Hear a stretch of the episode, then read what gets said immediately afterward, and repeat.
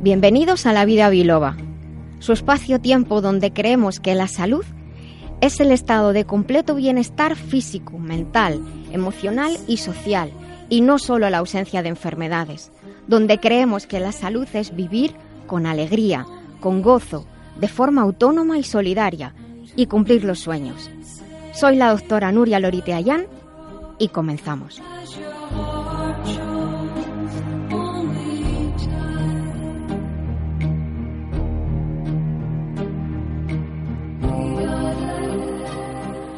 Buenos días a todos. Aquí estamos un sábado más con todos ustedes, encantados de compartir esta mañana de sábado, sea donde sea que estén ustedes. Nosotros estamos aquí en Libertad FM con Fran Navarro en el control. Siempre decimos que este programa se hace por y para ustedes y desde luego que nosotros no somos nada sin ustedes, pero no somos nada sin la parte técnica. Por lo tanto, mil gracias a Fran.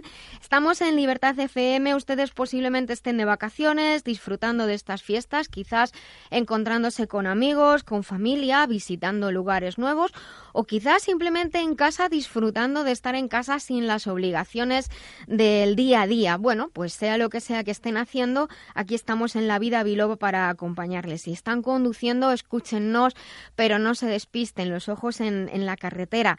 Nosotros estamos en Twitter, en Facebook, nos llamamos La Vida Biloba, tenemos una página web, lavidabiloba.com y un correo donde pueden enviarnos sus impresiones sus sugerencias, sus consultas a la Y desde luego tenemos unos teléfonos de contacto para este programa, 91 575 7232 y 91 575 7798. Tenemos un programa de lo más bonito hoy, vamos, todos son bonitos, pero este a mí me gusta mucho. Eh, vamos a hablar en nuestras píldoras saludables de la alcachofa, que llega la primavera y bueno, estamos en plena primavera, pero llega la operación primavera y ya la alcachofa es algo que nos va a venir muy bien, ya verán ustedes. En conversaciones con, hoy vamos a hacer un poquito de cambio y vamos a hablar de algunos acontecimientos del pasado que ligan con el presente y hablaremos del gran músico Beethoven y de la acumulación de metales pesados. Vamos a hablar de los sistemas de detoxificación en el cuerpo, para lo cual vamos a tener como invitado especial al nutricionista Antonio Julián Zarza desde Huelva, que va a participar con nosotros por teléfono. Vamos a revisar nuestra agenda de eventos, tenemos desde luego la sección de nuestra super abogada Concha Flores, recibiremos sus consultas, también leeremos sus correos. Vamos a hablar eh, con Antonio Neto, un físico, para que nos cuente sobre algunas áreas comunes a la física y a la salud. La despensa que, que compensa seguro que nos va a traer algo especial hoy y en nuestra sección de tecnología y salud hablaremos con Quisco Carmona, nuestro ingeniero del bienestar. Saben que luego colgamos eh, contenido extra en las redes y en nuestra página web. Así que pues vamos a comenzar nuestro programa. Ya ven que tenemos un plan y luego a veces pues cambiamos el plan por circunstancias, por necesidades del guion. Pero bueno, comenzamos. Y en este comienzo vamos a hablar, como digo, de las virtudes de la alcachofa. ¿Por qué vamos a hablar de las virtudes de, la alcachofa? La, alcachofa es eh, una planta que proviene dicen que originalmente de, Etiopía, si bien algunos textos hablan que del, norte de África. El cultivo de una especie que es Cinara scolimus es la que se fue domesticada por el hombre. Resulta un poco curioso esta palabra domesticar por el hombre, pero también se hace referencia con esta palabra al hecho de que especies silvestres se pudieran eh, cultivar en, en agricultura. Y su cultivo se extendió por todo el Mediterráneo. Es la que se utiliza también con fines terapéuticos. Existen referencias de su uso y consumo como alimento y como remedio de salud en muchos pueblos clásicos, incluso desde tiempo de, los egipcios. Y estamos hablando de, la alcachofa porque el proceso digestivo realmente es muy complejo. Hay una enorme cantidad de sustancias y órganos que participan en el mismo y de su correcto funcionamiento va a depender directa e indirectamente todo el organismo, incluso todo el ser, también en la parte mental y emocional. La transformación de los alimentos sólidos y líquidos debe ser óptima. Si importante es una nutrición adecuada y consciente y consecuente, importante es que los procesos por los que van a atravesar los alimentos se realicen como se requiere. Como decimos, desde la antigüedad se ha atribuido a la alcachofa numerosas virtudes asociadas principalmente a los beneficios sobre el sistema digestivo. A principios del siglo XX aparecían muchos artículos, muchos trabajos clínicos referidos a la alcachofa. Aquí vamos a mencionar algunos que ya estaban incluidos en un texto que es un clásico que se llama el Dioscórides renovado, en el cual, según el doctor Tissier, se recomendaba la hoja de alcachofera contra los males derivados de los estados arterioscleróticos y sus fases preliminares. Asimismo, dicho médico destacaba su notable acción sobre el metabolismo de la urea y del colesterol. Se nombran también resultados de experiencias clínicas con personas afectadas de desequilibrios hepáticos, circulatorios, hepatorrenales e incluso lo que entonces se llamaba diabetes con azúcar en la orina, es decir, la diabetes mellitus. Alcachofa es lo que se llamaba en estos textos y en aquellos tiempos un remedio probado, que era una expresión muy antigua que denotaba las virtudes de un remedio que con toda seguridad iban a manifestarse. De la alcachofera se utilizan con fines terapéuticos la hoja de la que se puede preparar un extracto. La cinarina y los productos de degradación de la misma le van a conferir diversas acciones, entre ellas colerética, ¿qué significa? Que aumenta la formación de bilis, colagoga, que significa que mejora la liberación de la bilis desde la vesícula biliar. También una acción hepatoprotectora, regeneradora de la célula eh, hepática y ayuda a bajar el colesterol. Un principio amargo sesquiterpénico le aporta acciones aperitivas y eupépticas. El principio aperitivo el efecto aperitivo de la alcachofa es de sobra conocido. Hay incluso algunos licores hechos a base de alcachofa como aperitivo. La particularidad del uso de estas sustancias reside en el hecho de que realmente importa el momento en que se toma. Si es antes de la ingestión de alimentos, se van a estimular las secreciones digestivas, abriendo por tanto el apetito. Esto es lo que se llama el efecto eh, aperitivo. Y si se toman durante o después de las comidas, ayudan a hacer una buena digestión. Esto es lo que se llama acción eupéptica y evitaremos la formación de gases y de hinchazón. Asimismo, la alcachofa actúa como un laxante suave por su acción que hemos dicho colerética y colagoga y también por su contenido en mucílago. ¿Qué son los mucílagos? Son unas sustancias que producen como una especie de gel o coloide en contacto con el agua.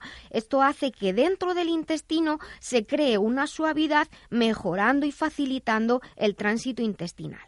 La función diurética está relacionada con diversos componentes, así por ejemplo ácidos de tipo málico, cítrico, entre otros, que además también tienen eh, acción colerética. También contiene flavonoides que favorecen esta acción diurética y algunas sales minerales ricas eh, como el potasio que también favorece la acción diurética. Vamos a comentar algunas acciones más curiosas de la alcachofa, que son menos conocidas. La alcachofa puede ayudarnos en los casos del síndrome de colon irritable. En los casos del colon irritable, el correcto funcionamiento de la vesícula biliar es indispensable. Gracias a la alcachofa se produce un efecto regulador de la motilidad de la vesícula biliar, aliviándose las molestias típicas asociadas y regulándose el tránsito intestinal, ayudando a la digestión de las grasas, evitando la hinchazón, la flatulencia, borborismos, que es los, los, ruidos de las tripillas, la incomodidad y el dolor de la zona abdominal. La incomodidad intestinal que se asocia al colon irritable puede aliviarse ya que la regulación del flujo biliar y del tránsito intestinal ayudan al equilibrio y que no haya ni estreñimiento ni diarrea. ¿Le ocurre a usted que se llena con los primeros bocados o le sientan mal las comidas grasas?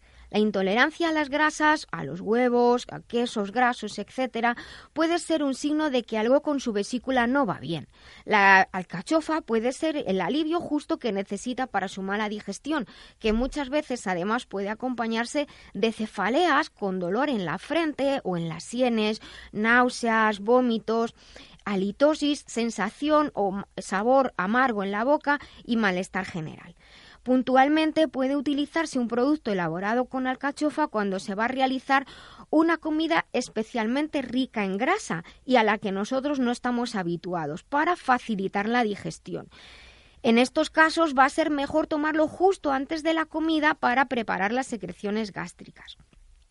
La alcachofa también puede ayudarnos a cuidar los vasos arteriales. Como decíamos, desde siempre se ha utilizado para tratar insuficiencias hepáticas, problemas del movimiento biliar, el colesterol alto. Hoy en día sabemos que al efecto depurativo que provoca eh, al facilitar la digestión de las grasas y la eliminación de toxinas vía intestinal, se une el efecto antioxidante de la luteolina.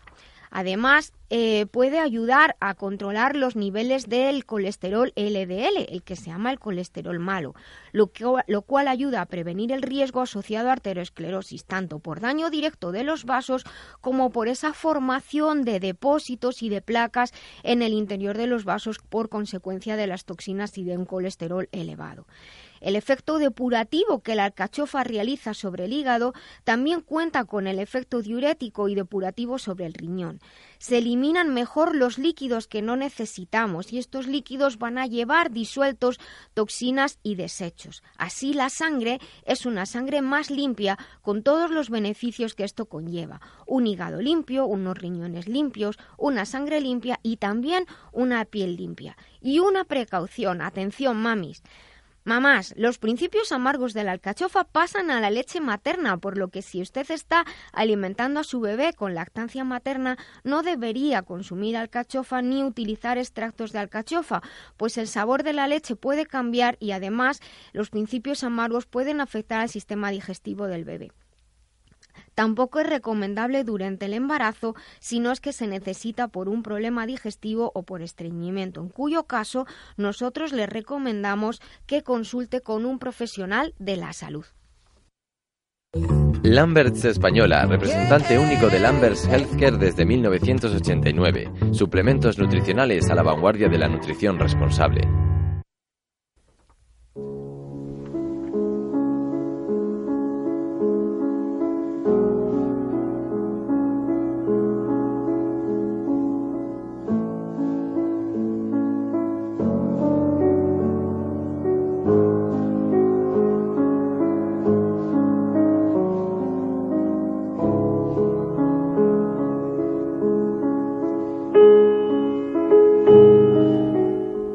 Buenos días, Yolanda, que no te he saludado. Tengo aquí a Yolanda Fidalgo conmigo de la Fundación Proyecto Dorado. Buenos días. Buenos días, Nuria. Hoy es un día un poco rarito porque como tenemos aquí a todo el equipo por ahí, pues van a, van a ir entrando por teléfono. ¿Sabes una cosa? ¿Por qué estamos escuchando el Claro de Luna de Beethoven? Bueno, me imagino. Me imagino que, que hoy es un aniversario de Exacto. Hoy tal día como hoy, en 1827, murió Beethoven, murió el genio alemán de la música. Pero fíjate qué interesante lo que, lo que te voy a contar. Hicieron un análisis de los cabellos de Beethoven y lo realizó un médico forense vienés llamado Christian Reiter en cooperación con la Universidad de, de Dafología de Viena y confirmó que la causa de la muerte fue el plomo presente en los medicamentos que, le aplicaron para tratar una pulmonía. Esto junto con unas complicaciones de hígado, quizá por una hepatitis y dicen que por el consumo de alcohol un cúmulo desgraciado de circunstancias que impidió que este gran músico viviera muchos años. Según los investigadores, el cabello del célebre compositor permite una visión médica de los últimos 400 días de la vida y entre otras cosas se pudo determinar que la intoxicación por plomo comenzó 111 días, 111 días antes de la fecha de su fallecimiento en Viena, como decimos, un 26 de marzo de 1827. Ahora, Sé que estás pensando que de dónde salió el cabello, porque a ver, ¿dónde salió el cabello de Beethoven? Pues mira, el Centro de Estudios sobre Beethoven de Estados Unidos en Phoenix, Arizona, fue el que dio en el año 2000 a conocer los análisis de, realizados por rayos X y pruebas de ADN efectuado a las muestras de cabello de Beethoven, que fueron comprados en una subasta en el año 1994 por la firma Sotheby's en, en Londres. Fíjate, seguimos. Es decir, según parece, Beethoven pudo empezar a intoxicarse con plomo 111 días antes de fallecer. La investigación revela asimismo que fue en ese momento cuando su médico comenzó a tratar la pulmonía que tenía Beethoven con unas sales expectorantes que contenían plomo. La verdad es que era el tratamiento habitual en la época, eso no nos puede extrañar ahora, y se supone que funcionaban en, la mayoría de, la mayoría de las personas. Lo que eh, ocurrió es que los análisis revelaron que Beethoven tenía en su organismo una concentración de plomo 100 veces superior a lo considerado aceptable. Y lógicamente entonces no se pudo determinar la procedencia del metal, pero se piensa que la fuente podía haber sido el agua que bebía, hoy vamos a hablar mucho de esto, los utensilios de cocina o los utensilios para beber y los utensilios de hierro para cocinar que, eh, que están hechos con plomo. Esta es una deducción propia ¿no? de las investigaciones que he leído. Pero eh, como efecto secundario de, todo lo que ocurrió, eh, nuestro famoso paciente sufrió una ascitis, una hidropesía, es decir, una gran retención de líquidos en la zona abdominal. Como Beethoven casi no podía respirar por la gran acumulación de líquidos en la tripilla y la presión sobre los pulmones, el médico que le trataba realizó cuatro punciones para que pudiera para poder extraer intentar extraer el líquido retenido. Esas punciones fueron cerradas utilizando jabón de plomo. Entonces no había antibióticos. ¿eh? Jabón de plomo que desinfectaba. Eh, esto fue un factor decisivo para que los efectos secundarios de esta terapia resultaran fatales. Y esto fue porque Beethoven ya sufría una cirrosis hepática, algo que suponemos que, bueno, se sabe que el médico que le trataba no sabía y de hecho solo se descubrió tras la autopsia. Los investigadores dicen desde luego que el médico, su médico actuó correctamente en aquel tiempo que, como digo, no había antibióticos. Fue la cirrosis que tenía posiblemente relacionada con una hepatitis previa, lo que, además había sido favorecida con el consumo de alcohol de Beethoven, que no tiene por qué ser excesivo, sino que posiblemente la hepatitis previa debilitó el hígado, dejó el hígado muy sensible y cualquier cantidad de alcohol entonces pudo provocar la cirrosis hepática. Fíjate también que, se apunta que esto también podría estar relacionado con el carácter tan difícil que siempre nos han contado que Beethoven tenía. El enfermo puede hacer que el hígado enfermo puede hacer que las personas se vuelvan hurañas, cascarabias, irascibles. Beethoven nos cuenta que muy mal genio. Exacto, Beethoven nos contaban que tenía muy mal genio, que se enfadan con facilidad. Estas son emociones y formas de ser asociadas a un hígado enfermo y a la vez las personas que son así pues han de tener cuidado con su hígado porque se puede enfermar o quedar más debilitado por esta manera de ser. Por otra parte, según parece, la vida de Beethoven no era muy estable. Cambió muchas veces de casa, dormía con frecuencia en posadas. Se dice que no tenía las mejores ayudas para mantener su casa limpia y que no puede que no viviera en las mejores condiciones de, higiene. En fin, los investigadores concluyen que sin esta coincidencia desgraciada, desgraciada de circunstancias, sin la pulmonía, sin el tratamiento de plomo que tuvo que tener por falta de antibióticos en la época, Beethoven hubiese vivido algunos años más y nos habría dejado más música maravillosa. Por eso en su memoria hemos escuchado, estamos escuchando este Claro de Luna y a continuación vamos a escuchar una hermosa pieza, la Oda a la Alegría de la Novena Sinfonía.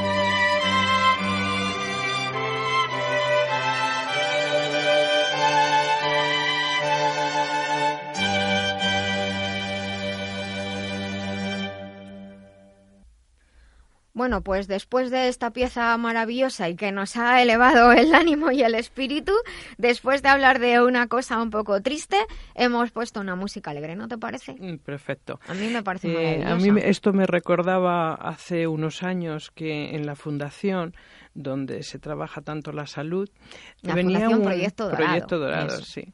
Em, estaba con nosotros una temporada un médico valenciano que eh, nos hacía un curso porque decía, con, la, con las nueve sinfonías de Beethoven, porque decía que era totalmente sanador. Ah, pues mira, sí, una versión que no conocía de, las sinfonías. Una preciosidad.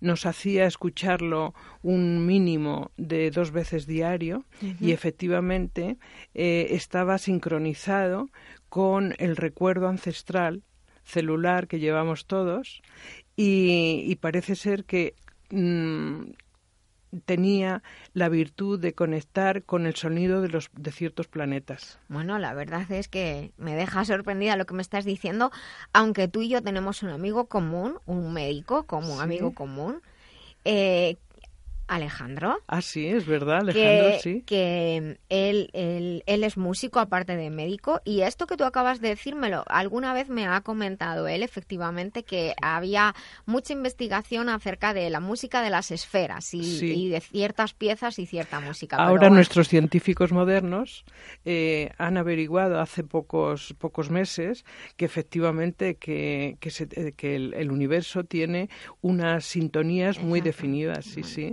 al final tenemos un universo musical. Esto, está esto, esto a, mi querida amiga Carmel, que es profe de música para niños, le encantará. Pues tengo que saludar, déjame que salude a Antonio Jesús Zarza. Buenos días, Antonio. Hola, buenos días, Nuria. ¿Qué eh, tal?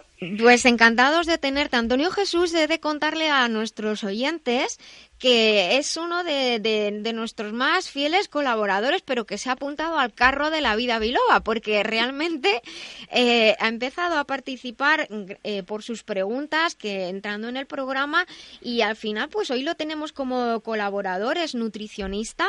Eh, hoy tenemos una sección en la que queremos hablar acerca de, la importancia de la detoxificación en el organismo, de los órganos que, que sobre los que tenemos que trabajar y algunas pautas dietéticas para ello. Por eso, siéntete libre de participar en el, en el momento que, quieras. Aquí estamos eh, para, para conversar entre todos. Yo simplemente voy a hacer una pequeña introducción acerca de la detoxificación y luego, pues como digo, pues les vamos a explicar, yo creo que a nuestros oyentes, la importancia, porque además estamos en una estación, la primavera, que junto con el otoño son las más importantes para, para hacer depuración, ¿cierto? Sí, es muy importante. y ahora tenemos a mano alimentos que nos pueden ayudar a ese proceso depurativo de nuestro organismo vamos a explicar un poquito por qué es importante las, las depuraciones. Antiguamente, cuando digo antiguamente quiero decir sobre todo el siglo pasado y, de ahí para atrás, teníamos, estaba mucho más eh, introducido en, la vida de las personas el que ciertas veces al año había que hacer una depuración. Eh, la necesidad del apoyo, de, del apoyo depurativo y de la detoxificación es muy importante para todo el cuerpo. Normalmente cuando hablamos de intoxicación del organismo estamos hablando de autointoxicación. Nos vamos a intoxicar pues por el estilo de vida, generalmente por ignorancia, al incluir ciertos alimentos, ciertas bebidas, aditivos en exceso, la contaminación ambiental, también en la piel a través de ciertos ingredientes, aunque ya está esto muy legislado, pero todo lo que entra en nuestro organismo, todo lo que comemos, bebemos, respiramos o aplicamos sobre nuestra piel tiene también que, la mayoría es metabolizado y puede generar desechos. Desechos que si son excesivos van a saturar nuestro organismo y crear una debilidad de los sistemas depurativos. El cuerpo funciona exactamente igual que, que, un, que un automóvil que tiene sus, como digo yo, no podemos ir al taller a decir, oiga, que me cambie usted el filtro del aire, el filtro del aceite, es decir, que me cambie los riñones y el hígado. Eso no lo podemos hacer. Entonces, nuestros órganos, los órganos que filtran en nuestro cuerpo son los riñones,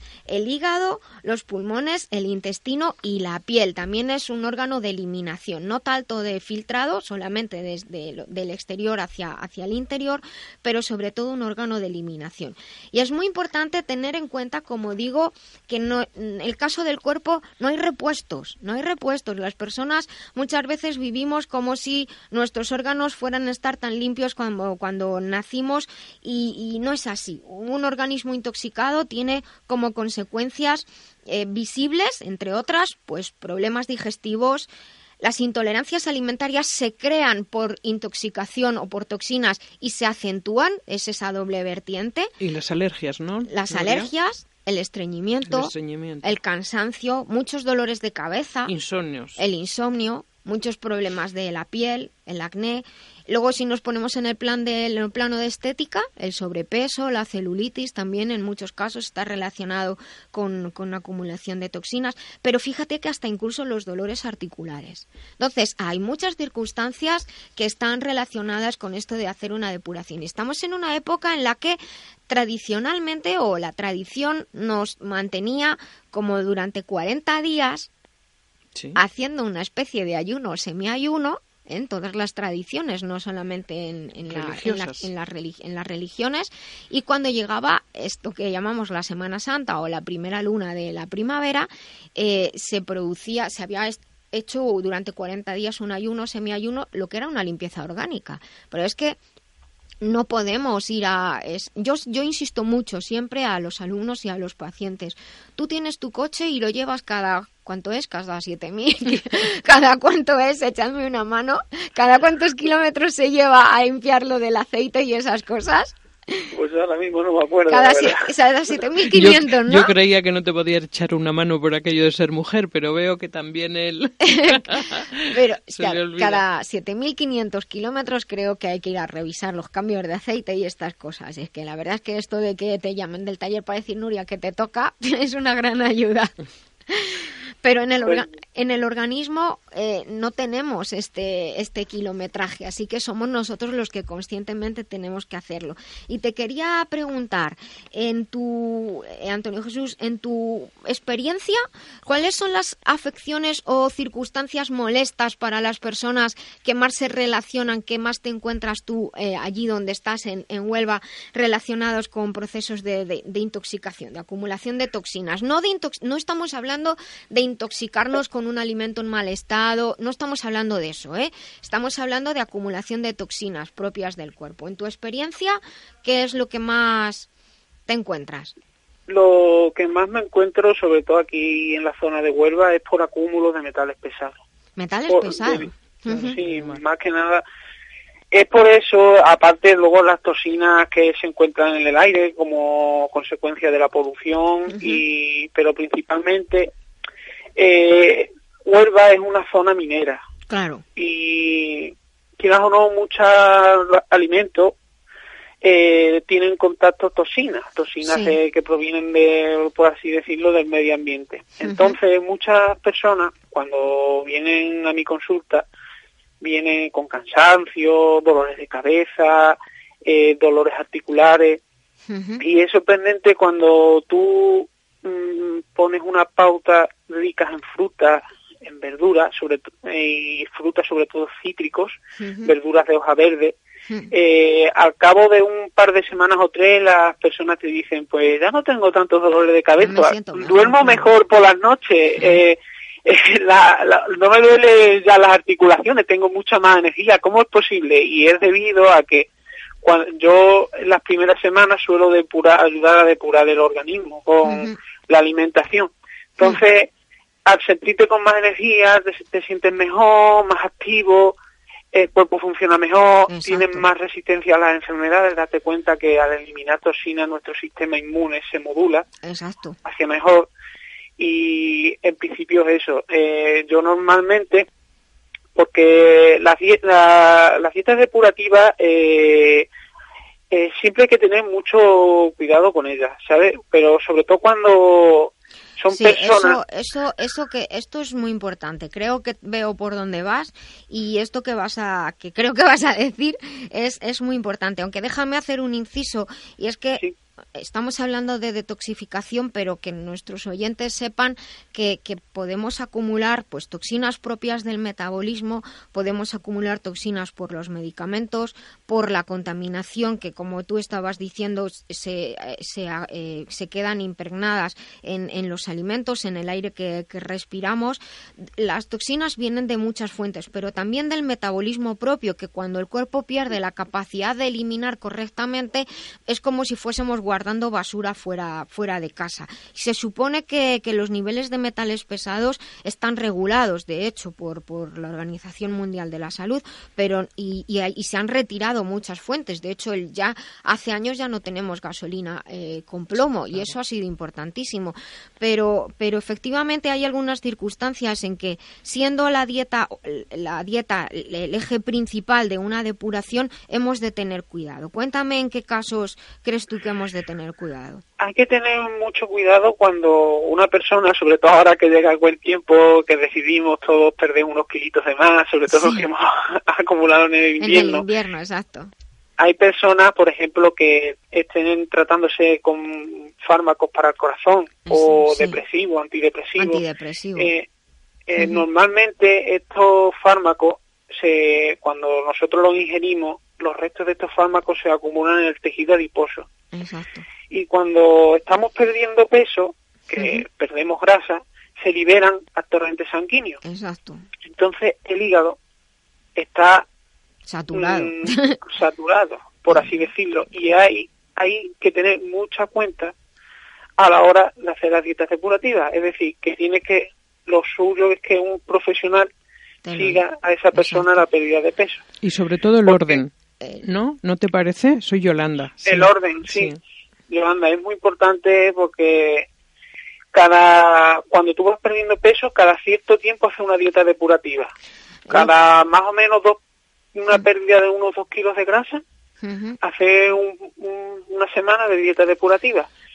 Porque el hígado está saturado y es bueno ayudarle a depurar ese exceso de saturación, por así decirlo. Déjame que déjame que haga un inciso por lo que has dicho que es muy importante para que nuestros oyentes les quede les quede claro. En, farmacología, de hecho, es algo que se tiene muy en cuenta. Aquellas personas que toman medicación precisamente para el colesterol o medicación psiquiátrica, efectivamente se puede acumular en el tejido adiposo. Así que si alguien que toma algún tipo de esta medicación, eh, como por ejemplo la digoxina, antidepresivos, eh, sobre todo para tratar la ansiedad, la depresión, la medicación psiquiátrica en general, para que sea más simple.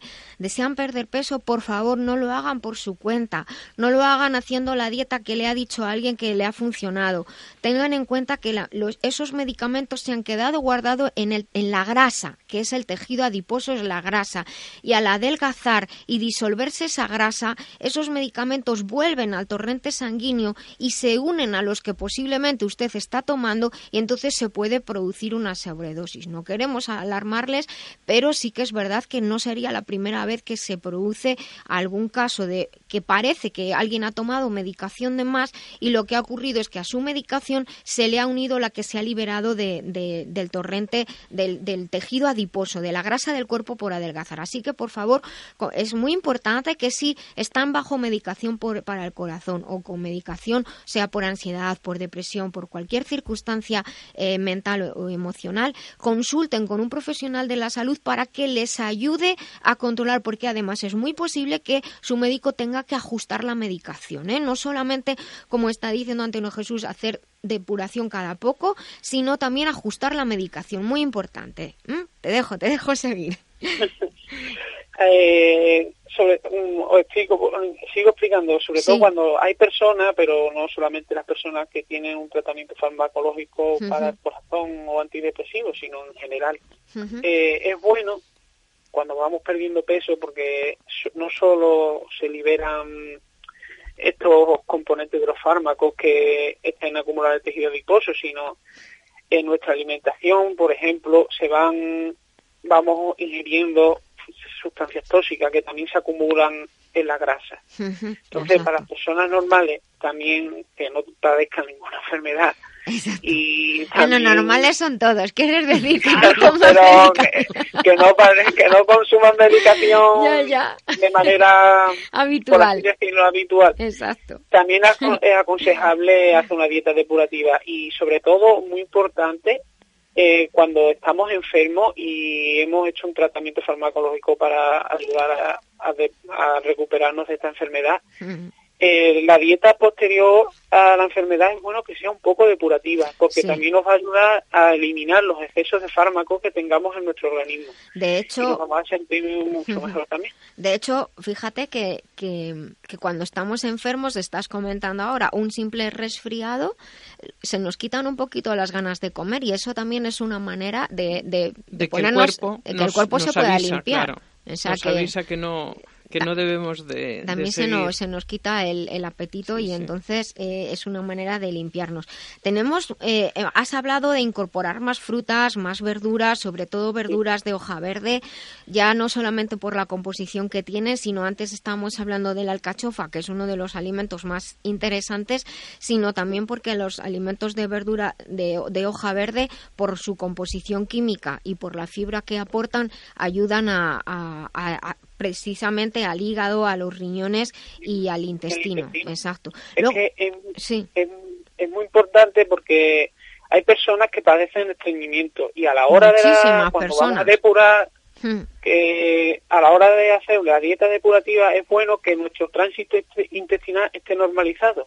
Date cuenta que mm, mm, el hígado cuando depura eh, las sustancias tóxicas eh, muchas van en la bilis Exactamente. La liga de los pigmentos, en los pigmentos biliares. Exactamente. Entonces es, aconsejable que tenga esa persona un buen, un buen tránsito intestinal para ayudar a depurar.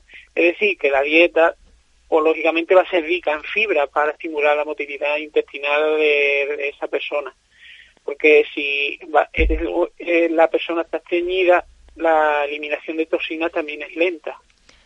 Entonces es aconsejable también no solamente incluir fruta, sino es normalizar todo el organismo, por así decirlo para que ayude a evacuar el exceso de toxinas. Exacto. Pues mira, déjame que nombre algunos algunos alimentos que también se utilizan como complementos para porque ya tenemos que ir terminando. Además de este tema daría para, para muchas horas. De hecho, nosotros en la escuela Biloba tenemos seminarios solamente específicos para, para profesionales y algunos divulgativos por el tema de, detoxificación. Y déjame que nombre, eh, aparte de, de en general las verduras incluir más verduras, más frutas, algunos alimentos como las setas, como los hongos que podemos eh, utilizar como complementos, como el shiitake, el maitake, el blacei, el reishi es el que tiene mayor poder de antioxidante y lo que tú decías antes de eliminación de metales pesados, el reishi es el que tiene mayor poder para eliminar metales pesados, el ericium también, además va a ayudar a regular el sistema el sistema digestivo. Y luego algas como la espirulina o la clorela, en general las algas eh, simples y luego las, las algas que podemos incorporar en nuestras ensaladas también nos van a poder ayudar. Pues tenemos que ir terminando porque se nos va echando el, el tiempo encima. Eh, eh, te agradezco mucho que hayas estado con nosotros, Antonio Jesús Zarza, como nutricionista.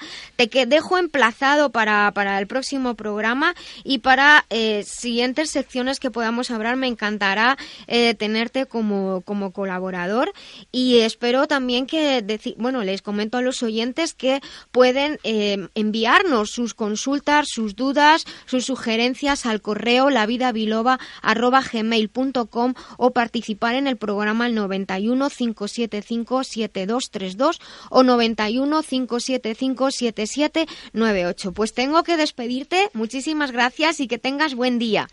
Muchísimas gracias por haberme permitido compartir mi conocimiento y ayudar a las personas que es lo más más importante en esta vida, ayudarnos a los otros. Exactamente, mil gracias. Mil gracias, Nuria. Hasta que tengáis una buena mañana. Hasta luego, muchas gracias, adiós.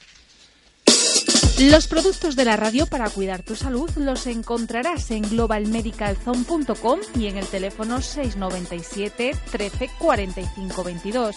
Recuerda globalmedicalzone.com, tu tienda online de confianza con asesoría personalizada y en línea con el espíritu de la vida biloba, porque la salud es el tesoro más preciado, globalmedicalzone.com.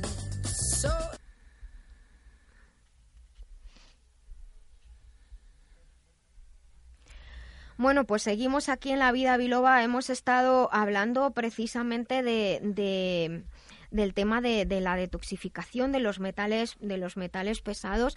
Es un tema muy interesante. ¿Me querías comentar algo, Yolanda? Eh, sí, te quería preguntar eh, qué opinas sobre los baños con sal, que como depuración, que últimamente se están varios médicos eh, están, recomendando. y quisiera saber tu Pues mira, la verdad es que es, son técnicas muy antiguas. En, en, el siglo pasado, en el siglo XX, de hecho el siglo XVIII-XIX, trajo como consecuencia toda la terapia balnearia y la terapia con aguas y el hecho de los baños en agua caliente, las saunas y los baños con sal eran una terapia depurativa muy importante, pero hay que tener cierto cuidado y ahí yo es donde vengo que digo que lo que es bueno pasa al otro extremo y se puede convertir en, en un poco peligroso. Las personas que estén muy delgaditas o las personas que están pasando procesos graves como procesos oncológicos, yo ahí no lo recomiendo, porque eh, cuando se hacen baños con sal también se pierden muchas sales minerales, porque el, agua que está en el exterior tiene una mayor concentración, entonces se pierden muchas sales minerales. Y yo, sinceramente, si las personas están delgaditas o demasiado debilitadas, solamente con un bañito de agua caliente y haciéndolo así como cuatro minutos y romper a sudar es suficiente. Creo que tenemos una llamada y esto es prioritario para nosotros. Buenos días. Sí, buenos días. Hola, buenos días. Dígame, ¿con quién hablo? Buenos días. Soy David. Hola, David. ¿En qué podemos ayudarle? Muchas gracias por llamar. En principio, decirte que eh, enhorabuena por el programa. Mil gracias, mil gracias, encantada. Felicidades y a todo el equipo. Bueno, pues mm, yo quería, quería hacerte una, una pregunta. A ver, sí. Eh, vamos a ver. Yo quería preguntarte, mm, porque soy una persona eh, bebedora habitual. Sí. Entonces, bueno, pues aparte ahora estoy tomando algo de, medicación y quería quería saber de qué manera pues podría podría limpiar mi hígado. El organismo, pues. sí. más o menos.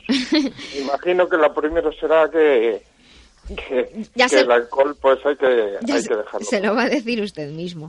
Pues David, pues lo primero Muchas gracias por su llamada y, por su valentía, porque hay que reconocer que, que, para hacer este tipo de llamadas hay que ser valiente, así que mis felicidades a usted, esto en primer, en primer lugar. Pues lógicamente yo creo que hay que ponerse en manos de, un profesional que nos ayude, porque ya no solamente por, por el, problema de, depurar el organismo, sino también para ayudar en la deshabituación, es importante que sigamos los consejos de un profesional que nos marque ciertas pautas y demás que nos dé el apoyo psicológico, mental y emocional que necesitamos. Dicho esto, por la parte que me toca de poder ayudarle, pues fíjese, al principio del programa hablábamos de, la alcachofa y muchas sustancias que nos pueden ayudar al hígado. Está la alcachofa y de manera muy especial el cardo mariano. El cardo mariano tiene una sustancia que se llama silimarina. Silimarina. La silimarina es un ingrediente que ayuda a, a depurar el hígado y también ayuda a regenerar. O sea, tanto la alcachofa como el cardo mariano pueden ayudar a regenerar el tejido hepático, desintoxicar y ayudar a que el hígado pueda filtrar mejor la sangre. También ayuda a los riñones y son la alcachofa, el cardo mariano, también la fumaria, eh, son importantes. Fíjese, la zarzaparrilla, que, que nuestros abuelos tomaban refrescos, ¿verdad? De zarzaparrilla. Se sigue, se sigue tomando se sigue utilizando. El abedul también nos puede utilizar.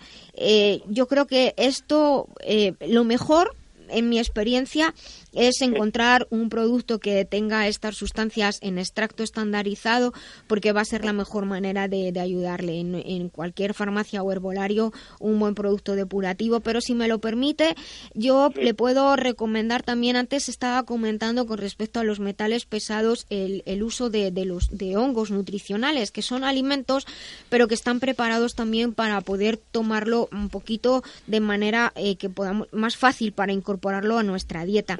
Y estaba hablando justo del reishi. El reishi es uno de los de los hongos más potentes para ayudar a desintoxicar nuestro organismo. El blacei, el maitake, estos hongos eh, pueden ayudar y de hecho hay muchos estudios que se utilizan en, para deshabituar a pacientes del alcoholismo, para ayudar a limpiar el organismo. Así que yo creo que el Reishi, el Blacei, el Maitake le van a ayudar junto con las, las plantas que le he recomendado antes. De todas maneras, lo que voy a hacer, porque veo que es una circunstancia pues así muy especial, si no le importa es que le voy a pedir a los compañeros su teléfono y yo fuera de antena le voy a le voy a llamar y le voy a indicar un poquito más en mi experiencia si le parece bien qué hacer. ¿De acuerdo? Por supuesto. De acuerdo. Eh, sí. Eh, ¿Podría hacerle una última pregunta? A ver, sí, que estamos casi pues terminando el programa, dígame. Sí. Eh, mire, yo no he tenido alergias ni, ni a las gramíneas ni a nada prácticamente. Pero últimamente puede influir este este estado del hígado en que en que Claro. Ahora tiene. ¿Tiene ahora alergias? Congestionado y todo eso. Sí. Pues la verdad es que sí. De hecho, eh, el hígado cuando está congestionado, cuando tiene muchas toxinas, es el que es encargado principalmente de, entre otras funciones, de apoyar a, la modulación del sistema inmunológico. Y un hígado intoxicado puede producirnos alergias o hacer que nuestro organismo tenga alergias que antes no tenía. Así que mientras que va depurando su hígado, notará que las alergias se mejoran. Pero en este caso me ratifico en el hecho de que el Reishi le puede ayudar a a, minimizar la, reacción alérgica. Hombre, obviamente también influye el medio ambiente, tanto el, el tema del entorno personal, familiar, parece mentira, pero el estrés también aumenta, puede aumentar nuestra predisposición a desarrollar alergias y la contaminación ambiental. Eso, por eso hay personas que ahora tienen alergias y antes no, no las tenían. Pero fíjese que en su caso yo creo que al ayudar al hígado vamos a ayudar indirectamente a las alergias, pero el Reishi en su caso le le, va a venir muy bien para modular el sistema inmune y tratar las dos cosas a la vez, David, el Reishi MRL. ¿De acuerdo? Estupendo. Vale, pues muchísimas gracias por su llamada. gracias a ti y a todos los demás. Muchas gracias. Hasta pronto. Gracias, David. Gracias.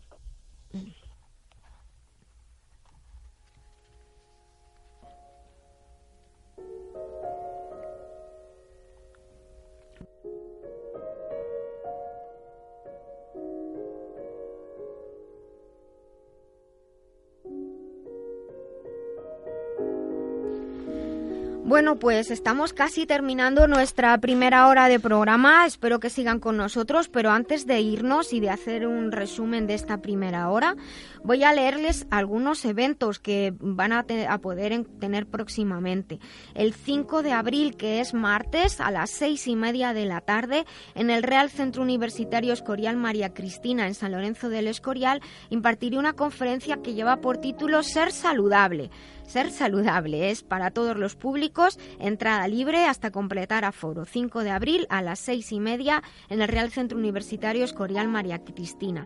Los días 23 y 24 de abril se celebra en la Fundación Proyecto Dorado un seminario sobre síndrome de fatiga crónica, fibromialgia y afecciones relacionadas como artritis reumatoide, sensibilidad múltiple, alergias, miomas, quistes, etc. Es en Madrid, pero se puede asistir online en simultáneo. Los días 28, 29 y 30, también de abril, hay una formación eh, sobre el sistema HLBO que es muy especial para detectar también en una sola gota de sangre estados de intoxicación, de, baja, de bajos niveles de oxigenación, de altos niveles de oxidación. Y les recuerdo que todos los viernes primeros de mes, todos los viernes primeros de mes, eh, Nieves Lorenzo dirige la meditación por la paz en la Fundación Proyecto Dorado en la calle Manuel Gascón y que es entrada libre. Para cualquier duda o pregunta sobre las actividades que nosotros comentamos aquí, tienen nuestro correo lavidabiloba.gmail.com o la página web del programa lavidabiloba.com.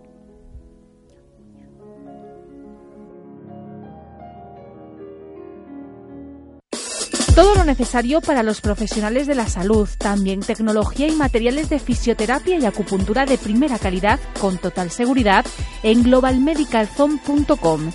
Te ayudamos en todo lo necesario para tu práctica diaria. Encuéntranos en globalmedicalzone.com y en el teléfono 697 13 45 22. Porque el bienestar de muchas personas depende de ti. globalmedicalzone.com. Pues estamos terminando, tenemos tres minutillos y algo. Yolanda, eh, esta última consulta a mí me ha parecido muy importante. Primero, la valentía de la persona, he de decirlo. Yo he colaborado en varias ocasiones con, con algunos grupos de alcohólicos anónimos. Me parece fascinante el trabajo que hacen pero se me ha puesto la piel de gallina, me, me parece muy valiente. La Hombre, sobre todo mm, el primer paso que ha dado de reconocerlo, porque el problema de, muchas personas que están pasando por ese periodo tan común en España, por desgracia, es el no reconocer que se bebe en exceso. Esta persona ha reconocido en principio que está él sospechando que todo lo que le está pasando en su entorno tiene que ver con la bebida y eso es muy de agradecer. Pues sí, la verdad es que me van a permitir que me ponga un poquito como una mezcla de seria y de sensible y que, y que anime a aquellas personas que nos puedan estar escuchando y que bien directamente sufran los problemas del alcoholismo o cualquier otra adicción o bien en su entorno familiar o de amigos lo tengan, que estas personas necesitan mucha ayuda, pero lo primero es que cada uno efectivamente debe reconocer que tiene el problema para ser ayudado. Y las familias también necesitan mucha ayuda. Mucha ayuda. En, estos años de, de experiencia en la Fundación, al ser eh, tratamientos de integrales, eh, vamos viendo que precisamente las personas que beben con exceso, el problema de la desintoxicación es prioritaria. Exacto. Sí, y, ah, teníamos que eh, hacer hincapié en la forma en el cómo y el cuándo, porque eh, como tú bien decías antes, es muy importante la, la, la depuración, pero lo mismo que el símil que pone siempre de los coches. A mí me gusta mucho porque porque verdaderamente es que cuidamos más a los coches que a nuestro cuerpo. Y pero sí se sí se les puede depurar continuamente al hígado y al y los eh, las personas con con alcohol se hace más patente la necesidad, porque Hombre.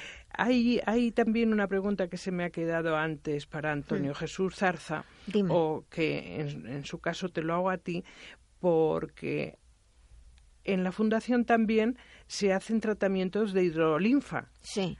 Entonces, em, eh, siempre los terapeutas dudan de hacérselo de hacérselo a las personas con alcohol?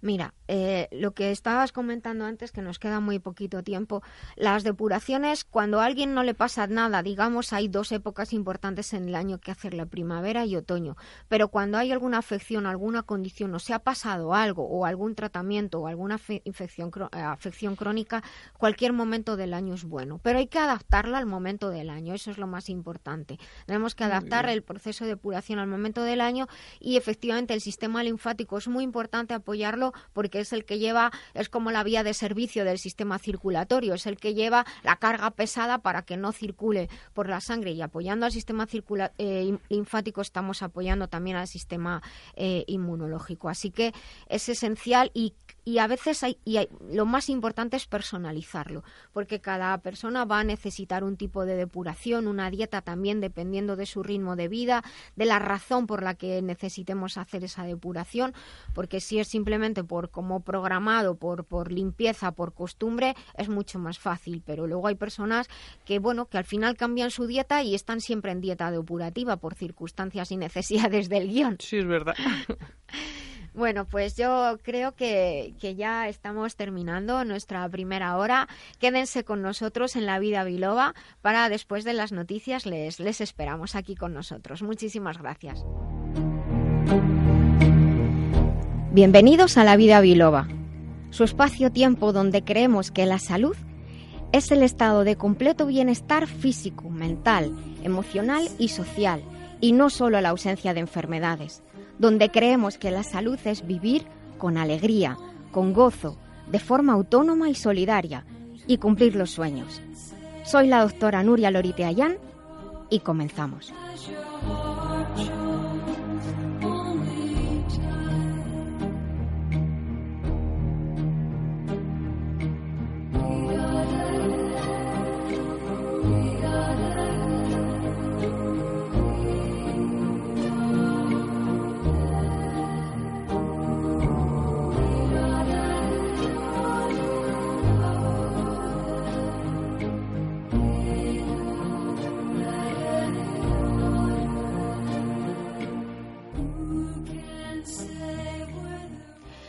Buenos días de nuevo, eh, sean bienvenidos a esta segunda hora de La Vida Biloba. Estamos en Libertad FM.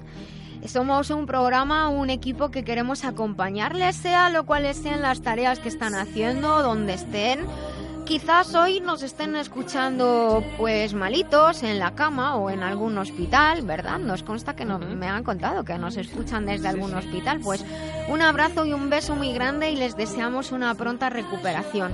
A todos los que están disfrutando del día, pues sigan disfrutando, escúchennos. Les dejamos nuestros teléfonos de contacto, el 91 575 7232 y 91 575 7798.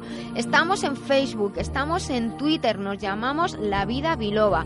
Tenemos un correo de contacto donde ustedes nos escriben y nos mandan sus consultas y reservan hora, lavidabiloba.gmail.com y una web donde subimos el contenido, donde tienen un enlace directo para Libertad FM y un enlace directo para los podcasts, que la web se llama lavidabiloba.com. Vamos a comenzar esta segunda hora y tenemos que comenzar con la sección que ya todos conocen de nuestra super abogada. Eh, tenemos eh, al otro lado de teléfono a Concha Flores. Concha, eh, buenos días. Hola, buenos días. Buenos días, Concha. Concha es una abogada con más de 20 años de experiencia. Nos acompaña todos los sábados y nos ya nos llegan muchas consultas para, para ella. Nos llegan consultas específicas y también sugerencias sobre los temas que ella puede tratar. Los teléfonos de contacto de Concha son el 655 355 479, repito, 655 355 479 y el 91 641 8358. Todos sus datos están en la web Centro de Abogados Asociados los voy a recordar después de hablar con ella, pero ahora lo que vamos a hacer, Concha, tengo que proponerte una cosa que, mira, eh, eh, nos ha, eh, vamos a hablar un tema que de hecho nos ha llegado por, por email para consultarte. Es algo que de pronto nos ha invadido, para bien o para mal. Y lo que antes era una comunicación entre amigos o conocidos y hacíamos un email abierto y mandábamos las direcciones en abierto, resulta que ahora puede transformarse en un en un disgusto enviar un correo a muchas direcciones con copia abierta, como digo, y sin querer dejar constancia de direcciones privadas o de direcciones de correo de los centros de trabajo que alguien puede utilizar de modo inadecuado. Y aquí es donde nos llegó la Ley Orgánica de Protección de Datos. Y la consulta que nos ha llegado al correo lavidabiloba.gmail.com para ti es precisamente acerca de esto. Nos tienen algunas dudas nuestros oyentes. ¿Qué es realmente la ley de protección de datos? ¿Qué nos puedes explicar realmente qué es? Porque la usamos pero tampoco tenemos mucha idea. Pues mira, es una ley em, no muy antigua del año 2003 y que tiene por objeto garantizar y proteger los datos personales, las libertades públicas y los derechos fundamentales de las personas físicas y especialmente su derecho al honor, a la intimidad personal y familiar. Eh, será de, es de aplicación a los datos de carácter personal registrados en soporte físico, que mm, se registran mediante ficheros, y a toda modalidad de uso posterior de estos datos, por, tanto por el sector público como el sector privado. Pues la verdad es que con la rapidez que se mueven nuestros datos por ahí, a veces, no sé, uno, uno se sorprende de la rapidez con la que entramos en sitios y no nos damos cuenta de que, de que, de que estamos, nuestros datos saltan de un lado para otro. Y, pero se supone que hay una persona que es responsable del fichero. ¿Cuáles son los requisitos de seguridad de los responsables del fichero? Pues el responsable del fichero y también el encargado del tratamiento deberán adoptar las medidas de índole técnica organizativas necesarias que garanticen la seguridad de los datos de carácter personal y, eviten su alteración, su pérdida, tratamiento o acceso no autorizado por cualquier persona. O sea, que esté todo bien guardadito y para que nadie pueda entrar. Acceder a ellos, claro, de forma indiscriminada. Exacto. y, y, según esta ley, ¿qué derechos tiene el ciudadano y cómo se protege al ciudadano? Pues eh, cualquier ciudadano eh, podrá conocer, recabando a tal fin la información oportuna del Registro General de Protección de Datos, que, es dependiente de la Agencia Estatal de Protección de Datos, y de forma gratuita eh, puede recabar la existencia de tratamiento de datos de, de, sus propios datos de carácter personal, sus, sus finalidades y la identidad del, responsable del tratamiento. Los datos de carácter personal serán exactos y puestos al día de forma que respondan con veracidad a la situación actual del afectado. De lo contrario, deberán ser cancelados o sustituidos. También serán cancelados cuando sean innecesarios para el fin que se han pedido.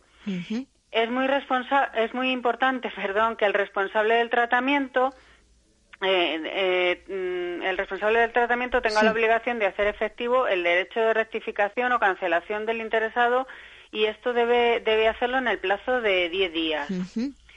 Eh, luego, las actuaciones contrarias a lo dispuesto en la presente ley, datos inexactos, erróneos, incumplimiento del deber de información al afectado, deber de secreto profesional respecto de los mismos por el responsable del fichero, etcétera, o cuando los datos no hayan sido recabados del propio interesado, pueden ser objeto de reclamación o denuncia por los interesados ante la Agencia Estatal de Protección de Datos, así como en las delegaciones que existen en las comunidades autónomas. Bueno, ahora mismo, por ejemplo, temas de, de, correos electrónicos, la mayoría de los correos que tanto se crean como se reciben eh, tienen que llevar obligatoriamente, sobre todo cuando son correos promocionales o de comunicación así más global, tienen que llevar obligatoriamente un, un, enlace para poder borrar tus datos de, de, la base de datos y eso generalmente se hace de manera automática. Pero hay muchas veces, a mí me, me ha ocurrido en, en Biloba, que la gente en lugar de hacer clic en el enlace donde automáticamente se le borran,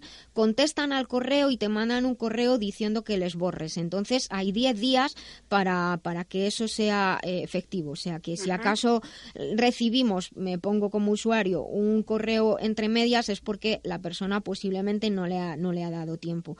Y me parece muy importante, me he escrito aquí lo que, lo que algunas cosas que has dicho como especial proteger el honor, la intimidad personal y familiar. Y es que en los tiempos que vivimos el que no corre vuela. Y también hay reclamaciones que no son tales. Yo me imagino que aquí pasará como en todo. ¿Se puede pedir una indemnización ante cualquier incumplimiento o, no? O, aquí algunos van de listos. Mm, bueno, no, no ante cualquier incumplimiento. Lo primero que debe quedar claro es que no todo incumplimiento de la Ley Orgánica de Protección de Datos supone automáticamente un derecho a una indemnización a la persona afectada. Para aclarar confusiones, el incumplimiento de la Ley Orgánica de Protección de Datos puede ser denunciado mm, por cualquier persona afectada o no ante ah. la ley, ante la Agencia Estatal de Protección de Datos. En el caso de que dicha agencia observe dicho ese incumplimiento, un incumplimiento, el procedimiento acabará con una sanción económica al responsable de al responsable, sin que en ningún caso el denunciante o afectado perciban cantidad alguna por la por la Agencia Española de Protección de Datos. O sea que les puede salir el tiro por la culata. Esto es cuando lo hacen así como con mala intención. Claro, el, hecho de denunciarlo ante la Agencia Española de Protección de Datos no no no va a conllevar eh, ninguna indemnización, sino una sanción al que haya incumplido. Y esto es muy importante porque a veces lo mismo ellos reclaman efectivamente que pensando que van a recibir un dinero, una indemnización por ello, pero ¿cuándo entonces puede sí solicitarse indemnización? Eh, mm, los interesados tendrán el derecho a solicitar una indemnización eh, siempre que acudan a los tribunales eh, ordinarios. Cuando, como consecuencia del incumplimiento por el responsable o el encargado del tratamiento, sufran un daño, lesión en sus bienes o derechos. siempre y siempre a través de un procedimiento judicial. Esta posibilidad de indemnización se ha estimado sobre todo en aquellos supuestos de, inclusión de datos personales en ficheros de morosos de manera no justificada, aunque en realidad Dicha indemnización puede, puede solicitarse siempre que se den, eh, pues, mm, o sea, que, que, se, que afecte el incumplimiento al derecho al honor a la intimidad o exista un daño real o, cierto en la persona perjudicada. Las infracciones, además, pueden ser eh, las indemnizaciones de un montante económico bastante elevado. Si son leves, pueden ir desde los 900 a los 40.000 euros. Si son graves, hasta los 300.000 y las muy graves hasta los 600.000 euros. Bueno, pues entre 900 y 600.000 euros la, el tramo realmente es muy amplio. Eh, muchísimas gracias por aclararnos estos temas que nos aportan tranquilidad. Gracias por ayudarnos a solucionar las dudas de nuestros oyentes. Y además, muchas veces pues llevamos todo al dedillo y no sabemos por qué lo estamos haciendo. Solamente sabemos que estamos cumpliendo una ley, pero, pero tanto como usuarios como como si somos dueños de bases de datos, pues tenemos que entender bien qué es lo que estamos haciendo. Hemos estado hablando con Concha Flores, es abogada, la pueden encontrar en el 655 355 479, en el 91 641 8358, en el correo centro de abogados asociados gmail.com y todos sus datos en una web preciosa que es centro de abogados asociados.com. Pues Concha, muchas gracias por estar con nosotros, por atender nuestras dudas y hasta el próximo día. Que tengas un buen día. Gracias, Nuria, igualmente. Hasta luego. Hasta luego, gracias.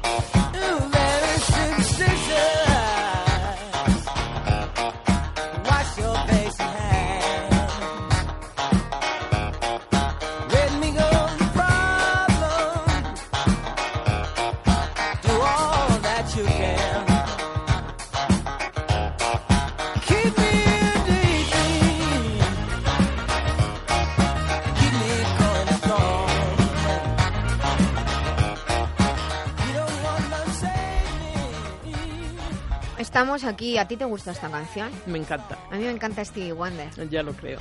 Fui a, fui a verle en directo, de hecho. Tengo eso guardada la entrada con un cariño ah. tremendo. Me pareció impresionante. Así. ¿Sabes lo que me gusta? Que ahora los chavales jóvenes están retomando nuestros gustos por la música, sí es verdad. Bueno, de nuestros gustos no sé si les gustará escuchar, pero la buena música creo que no, no tiene tiempo.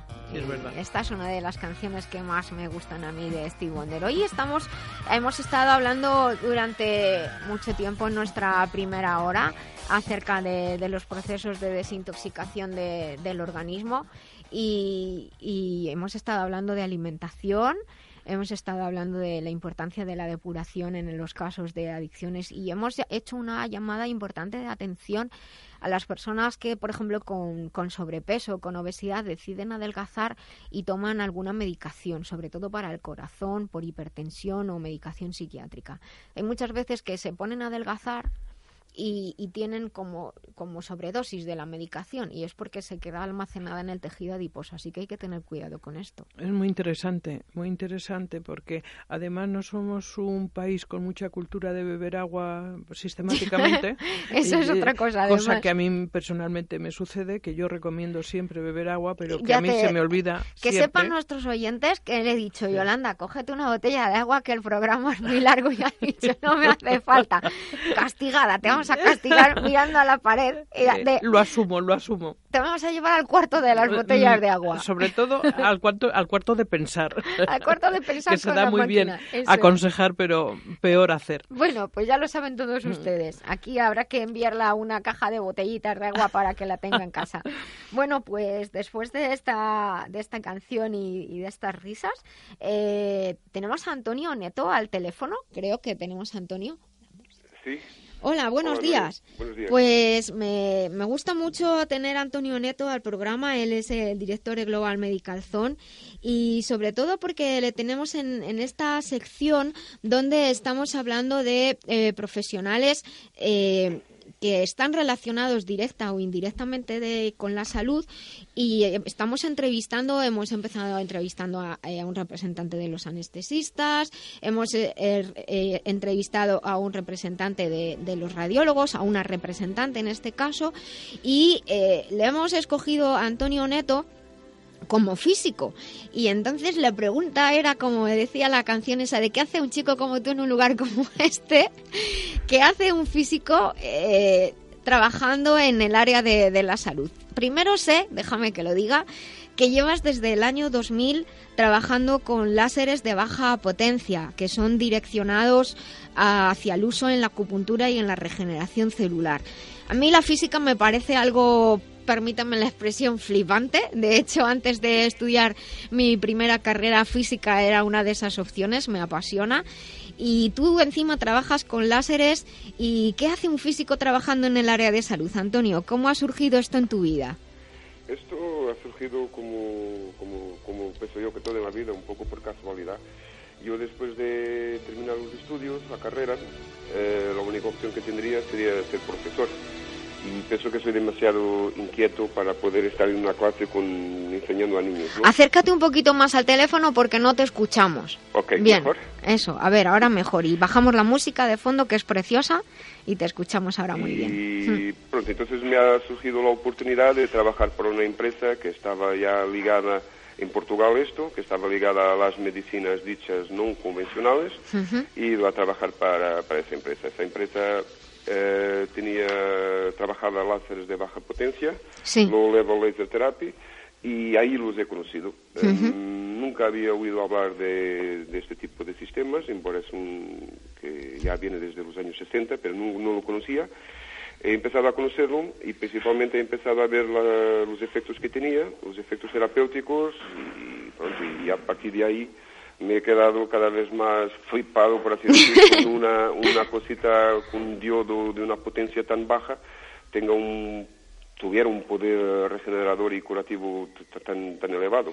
Pero déjame que te interrumpa un momento, porque además aquí, como somos aquí muy frikis de, la tecnología aplicada a la salud, eh, todos los láseres no son iguales y seguro que nuestros oyentes están pensando en los láseres que, que más se conoce por el tema de la depilación láser, pero lo que, que estamos hablando de otra cosa, ¿verdad? No, no, es, es distinto. Eh, es distinto. En un láser lo que hay que tener más en cuenta será el tipo de láser que da por la potencia que tiene el láser. Hay dos parámetros que son importantes, que es la amplitud de onda, que nos da el espectro del tipo de láser que utilizamos, y, la potencia. Si hablamos, por ejemplo, de láseres de depilación, que será lo que la gente más conoce, o láseres quirúrgicos, estamos hablando de láseres con una potencia bastante elevada que, sí, que la dosis de energía que estamos dando es bastante, bastante alta. Sí. A título de ejemplo, por ejemplo, los de depilación lo que hacemos es dar energía lúmica a la melanina que la va a transformar esa energía en calor y va a destruir la raíz, por así decir, del vello, del pelo, ¿no? Mm. Por otro lado, los láseres de baja potencia, la terapia láser de baja potencia, estamos hablando de potencias de unos 50 milivatios, muy pequeñitas. Al final lo que estamos dando es una energía suficiente, muy bajita, que no quema a ah. las células y de esta forma ayudar a que las células se regeneren por sí. Quiere decir, este tipo de láser no es un láser que tenga eh, efectos muy... decir, es un láser que ayuda a que las células se recuperen y que, la, y, de esa forma modular todo lo que sea inflamación, la regeneración tecidular, eh, dolor, todo. Pero claro, lo que más importante que, que, ha apuntado aquí es que es una, una, energía muy baja, que no quema, o sea que nos lo podemos, eh, un profesional nos lo aplica sobre la piel y no nos va a quemar. Y lo de la regeneración celular, eh, eso es, es muy importante, pero al principio yo he nombrado también en acupuntura y según eh, nos has contado alguna vez, tú has participado en, en los estudios de, para demostrar que estos láseres de baja potencia funcionan y gracias a ello, un poco de manera fortuita, los investigadores eh, descubristeis que los puntos de acupuntura realmente funcionaban. Sí, la verdad que sí, embora antes de estar con la empresa madre que ha desarrollado ese sistema, que era una empresa suiza, la verdad que la idea detrás de este tipo de dispositivo ha sido intentar probar que la acupuntura realmente funcionaba. Entonces han querido hacer en universidades algunos estudios placebo y no se podía utilizar agujas porque hay Claro, es muy difícil, claro. Exacto. Entonces han dicho, vamos a hacer esto con, con láser. Entonces estimulando los puntos de acupuntura con el láser, que sé que el paciente no, no sentía nada o ni siquiera sabía si el aparato estaba ligado o no. Encendido o no. Encendido o no. Se ha llegado a la conclusión que con una potencia próxima a los 50 milivatios, eh, la activación de puntos a nivel cerebral de determinados puntos de acupuntura ocurría, ocurría. Entonces se ha dicho que sí, si damos determinada energía en determinado punto de acupuntura, por ejemplo, el punto del olfacto, a nivel cerebral se verifica que la zona del cerebro del olfacto realmente eh, respondía. Esto es importantísimo lo que me estás contando. Y después también se ha verificado que para que el estímulo del láser sea exactamente igual a un estímulo de una aguja de acupuntura, realmente era eh, una potencia cercana a los 50 milivatios. Con una ventaja, que no más que una, pero hay una que es muy, muy notoria, que es que el láser no pincha. Claro. Es decir, no hay dolor, no hay perforación de la piel, no hay nada de eso. Pero lo más importante es que después también, al aplicar el láser en puntos de acupuntura, no hay necesidad de manipulación de la aguja. Quiere decir, el estímulo se mantiene elevado y constante durante todo el tratamiento. Eso podamos explicar a nuestros oyentes que durante una sesión de acupuntura que viene a durar en torno de unos 20 minutos, el profesional que está haciendo la sesión tiene que manipular las agujas una o dos veces en esos 20 minutos para recuperar la sensación de que, el cuerpo no se olvide que tiene las agujas puestas y recuperar el, el funcionamiento, el estímulo. Pero con el láser no solamente no, no hay que insertar agujas, pues lo cual pues muchas personas que, que tienen miedo de las agujas y, luego pues para muchas circunstancias en las cuales incluso pueda estar eh, digamos no tan indicado la, la inserción de agujas y, y, luego pues también que tenemos como dices muchas ventajas evitamos el dolor evitamos la inserción el efecto es, es exactamente el mismo y claro con acupuntura y la regeneración celular el campo que se abre es muy grande pero imagino que, que hay muchos campos de aplicación de, de los láseres de baja frecuencia. Uh, sí, quer decir, esto cuando ha em, empezado, cuando yo los he conocido, estaban focalizados prácticamente solo a la acupuntura. Sí, ¿y ahora? Mi, eh, mi, experiencia, por eso yo he empezado a desarrollar eh, láseres un poquito distintos, porque uh -huh. por mi experiencia he visto que mucha gente que es acupuntora, pero también es osteopata, por ejemplo, y fisio, sí. han empezado a aplicar el láser eh, en otras áreas, principalmente uh -huh. todo lo que sea problemas musculoesqueléticos, artrosis y con resultados buenos. Entonces, como yo llevo con esto desde el año 2000, uh -huh. me he dado cuenta de que realmente que había un campo todo fuera de lo que era la acupuntura.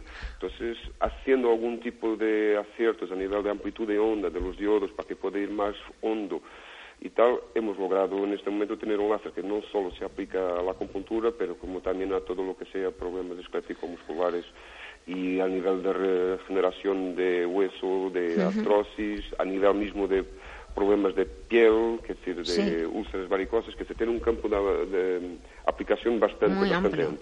Pues me, me gusta mucho escucharte esto que nos cuentas. Además, fíjate que los trastornos y las alteraciones musculoesqueléticas se sabe que son de las primeras causas de, de absentismo eh, laboral. O sea que para las empresas también, eh, digamos que el poder tener una, un sistema que acorte el tiempo de, de, de curación, de solución de un problema musculoesquelético es, es importantísimo. O sea que eh, no tenemos mucho más tiempo, Antonio. Lo que me gustaría decirte es que te deseo personalmente, tenemos aquí a Yolanda, que, conoces también, mucho, mucho éxito en los, nuevos desarrollos y si personas nos están, nos están escuchando y quieren contactar con, con Antonio Neto, es el director de Global Medical Zone, también pueden escribirnos al correo del programa, lavidabiloba.gmail.com y sepa que estarán hablando con un gran profesional.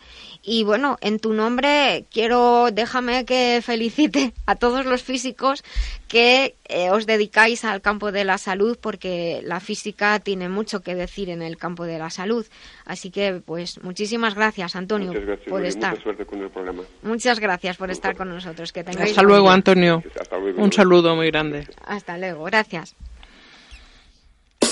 Todo lo necesario para los profesionales de la salud, también tecnología y materiales de fisioterapia y acupuntura de primera calidad con total seguridad en globalmedicalzone.com. Te ayudamos en todo lo necesario para tu práctica diaria. Encuéntranos en globalmedicalzone.com y en el teléfono 697 13 45 22. Porque el bienestar de muchas personas depende de ti. globalmedicalzone.com.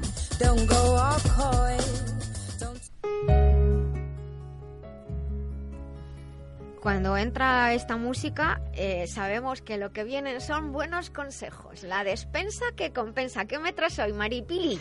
Hola. a ver, ¿qué me traes? Hay un jugo precioso de color púrpura oh, al hilo de la depuración, sí. que es una joya. A ver. Para apoyar a la, de, a la depuración y al sistema inmunológico. Venga, que voy, tomando, voy tomando nota. Mm, necesitamos un puñado de moras. Un puñado de moras. Unos 25 gramos de lombarda. ¿25 solo? Sí, 125 ah, gramos, perdón. Sí, depende de lo grande que sea el, la lombarda. la lombarda. Será la mitad o, si es muy grande, un cuarto. Vale. Dos ramos de apio limpias, cuatro ciruelas rojas a las que hemos quitado el hueso. Se bate todo con 100 mililitros de agua de buena calidad hasta que esté homogéneo. Después se pasa por un, por un chino bien apretado para obtener el máximo de jugo. Pues lo voy a repetir a ver si lo he escrito bien. Un puñado de moras, ¿sí? Sí. Unos 125 gramos de, lombarda, con la mitad o un cuarto según lo grande que sea. Bueno, mejor lo pesamos y nos salimos de dudas. Dos ramitas de, de apio, me has dicho. Dos, dos ramas, dos trozos de apio. Y cuatro ciruelas rojas sin hueso, o sea que hay que quitarles el hueso antes. Lo bato con 100 mililitros de agua y que me quede bien homogéneo y lo paso por el chino y aprieta que te aprieta. Sí, dependiendo de cada aparatito que se tenga en, Luego la casa. vamos a tener a Quisco y le vamos a preguntar, que sé que él vende unos aparatos que esto lo hace sin necesitar de apretar. Ah, muy Luego bien. le vamos a preguntar. Fenomenal. Oye, pues muchas gracias. Además de color púrpura, sabes que es mi favorito. Qué bien. bueno, pues muchas gracias por tu recetita de hoy.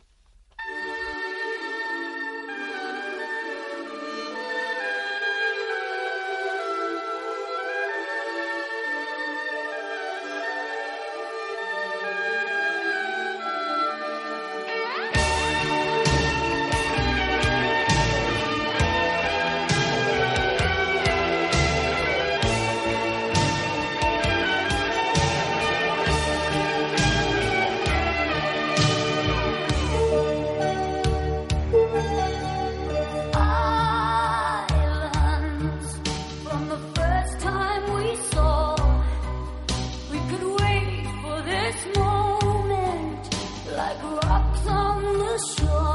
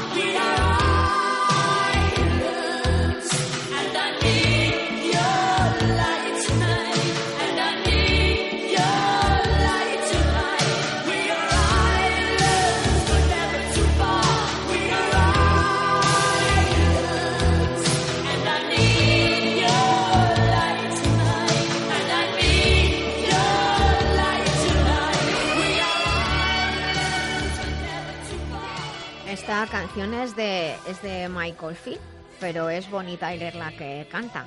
Ella tiene una voz preciosa. Una voz preciosa, Ya hemos puesto algunas veces canciones de Bonnie Tyler en nuestro programa. Eh, recuerdo que al principio lo pusimos precisamente un día que hablamos de la garganta. Mira, te, voy a leer, Yolanda. Tenemos los oyentes, nos mandan sus aportaciones y sus ideas, aparte de que nos piden, nos mandan sugerencias de temas. Y te voy a leer una cita que, nos, ha, nos han mandado por correo, que es del físico. Hemos hablado de físicos, pues otro físico. Este es, Schrödinger, el famoso gato de Schrödinger. Y dice así. Y así en cada paso, en cada día de nuestras vidas, como si dijéramos, algo que hasta entonces ya poseíamos y que tenía una determinada forma, ha de cambiar, ser superado, ser eliminado y reemplazado por algo nuevo. La resistencia de nuestra primitiva voluntad está correlacionada físicamente con la resistencia de la forma existente al cincel transformador, pues nosotros mismos somos el cincel y la estatua, conquistadores y conquistados. Al mismo tiempo es una verdadera y continua conquista. Esto para que no se nos olvide que lo único invariable es el tiempo y que somos nosotros los que podemos ser artífices de nuestra vida. Qué bonito. ¿Te ha gustado? Muchísimo. Pues le tenemos que dar las gracias a quien nos lo ha mandado. Pues que nos la ha mandado Carmen. Nos la ha mandado Carmen desde las Islas Canarias. Muy bien. Allí escuchan Libertad eh, FM y nos escriben por correo electrónico. Y creo que tienes alguna consulta porque los oyentes nos mandan consultas. Sí, hay una eh, una persona que, además de saludarte y felicitarte por el programa, dice que, que, tiene 46 años, no nos dice su, su nombre, pero ella sabrá. o él sabrá. Tengo 46 años y me han diagnosticado faringitis crónica. Jamás he fumado ni tampoco consumido alcohol. Bueno. ¿Habrá algún remedio natural para aliviar los síntomas? Un saludo muy grande. Hombre, así con estos poquillos de datos que, que, me, que me das, eh, Claro, no podemos saber la faringitis crónica si la profesión influye mucho, porque las El hablar mucho, ¿verdad? El hablar mucho. De hecho, Nieves no está hoy con nosotros. Precisamente por eso. Precisamente por eso. porque da cursos y está todo el día hablando. y que no tenía voz y que no ha podido venir la pobre. Pero bueno, las faringitis crónicas pueden ser consecuencia de una alergia, crónica de la sequedad del ambiente y de la sequedad del organismo y también a veces surgen pues después de, alguna de alguna infección que no se termina de, curar bien. Pero en muchos casos son problemas de no saber hablar. Ya no solamente de, de, hablar mucho sino de no saber hablar. Así que yo voy a decirles algunos de los remedios que más suelo recomendar. Fenómeno porque es importante el, no machacar las cuerdas vocales, según tengo entendido, y, y saber emitir desde, desde el diafragma el aire. Entonces, eh, con unas pequeñitas nociones, ese problema se puede. Sí, porque además eh, una faringitis crónica que, que, sobrecarga las cuerdas vocales puede dar lugar a pólipos y a formaciones que luego necesitan quizá una intervención. Bueno, pues hay remedios comunes que todos conocemos, como hacer gárgaras con agua primero calentita, que luego dejamos a la temperatura corporal, agua tibia con miel y limón, porque la miel suaviza, el limón es antiséptico. También hay una manera de de, ayudar a las faringitis y es hacer también gárgaras. Y cuando decimos gárgaras es hacer gárgaras y no necesariamente tragarlo, sino eh, lo escupimos, lo tragamos, porque si hubiera algo de infección, pues va para afuera, no tragar. Y de hecho, pues por ejemplo, hay una que es muy que ayuda mucho a desinfectar también, a cambiar el pH y entonces eh, eh, ayuda en los temas de faringitis, que es hacer gárgaras con un poquito de agua y bicarbonato, o sea, agua con un poquito de bicarbonato, fíjate. El gran medicamento. El gran medicamento. Lo tenemos todos en el primer programa, creo que recordar que hablamos de la despensa que compensa, hablamos del bicarbonato. Lo repetiremos algún día más, porque algunos oyentes nos preguntan, pero lo tienen en los podcasts. Pueden recuperar toda la información en nuestros podcasts al que pueden acceder a través de la web lavidabiloba.com. Ahí está todo para contactar con nosotros. Pero hay una planta que es especial que se digo cuando yo estudiaba nos decían para el cansancio de la voz voz de los oradores, de los profesores, de los maestros, de nosotras que estamos aquí en la radio, habla que te habla, que se llama fitolaca. Fitolaca. Lo único que pasa es que se escribe con ph, como en latín, fitolaca. Y esto lo pueden encontrar normalmente en farmacias, una tintura de fitolaca, y se utiliza cuatro o cinco gotas en medio vasito de agua y se hace gárgaras con fitolaca. Luego, a nivel externo, claro, en el cuello nos podemos poner alguna cremita con árnica, porque a veces eh, las faringitis crónicas son también cansancio del cuello, ¿eh? del cuello por delante y por detrás. Eh, le podemos recomendar consultar con un foniatra, porque a lo mejor, como tú bien decías, es un problema de no saber hablar bien. Y luego hay algunas plantas como el sauce, que es parecido la aspirina. De hecho, de la corteza de sauce es el ácido salicílico que se transforma en el acetil salicílico en la industria, que es la aspirina. Ah, claro. ¿Eh? La, pues aspirina natural. Sí, sí. Y en el caso de que la faringitis crónica venga por una alergia, pues antes hemos hablado de la fumaria, cuando hemos hablado de, las sustancias para desintoxicar. La fumaria también además es, antialérgica. Y, y, la verdad es que me van a decir que hablo mucho de él, pero la verdad es que aparte de que los ya quien me conoce sabe que me fascinan los remedios que son simples y poderosos. El Reishi es muy específico para todo lo que es el sistema respiratorio y, la garganta, las vías respiratorias altas. Entonces ayuda a lo que necesitamos es mantener la garganta hidratada. Así que, ¿qué es lo que hay que hacer, Yolanda? Beber agua. beber Entre otras cosas. Eso es importantísimo, beber agua. Los productos de la radio para cuidar tu salud los encontrarás en globalmedicalzone.com y en el teléfono 697 13 45 22. Recuerda globalmedicalzone.com, tu tienda online de confianza con asesoría personalizada y en línea con el espíritu de la vida biloba. Porque la salud es el tesoro más preciado, globalmedicalzone.com.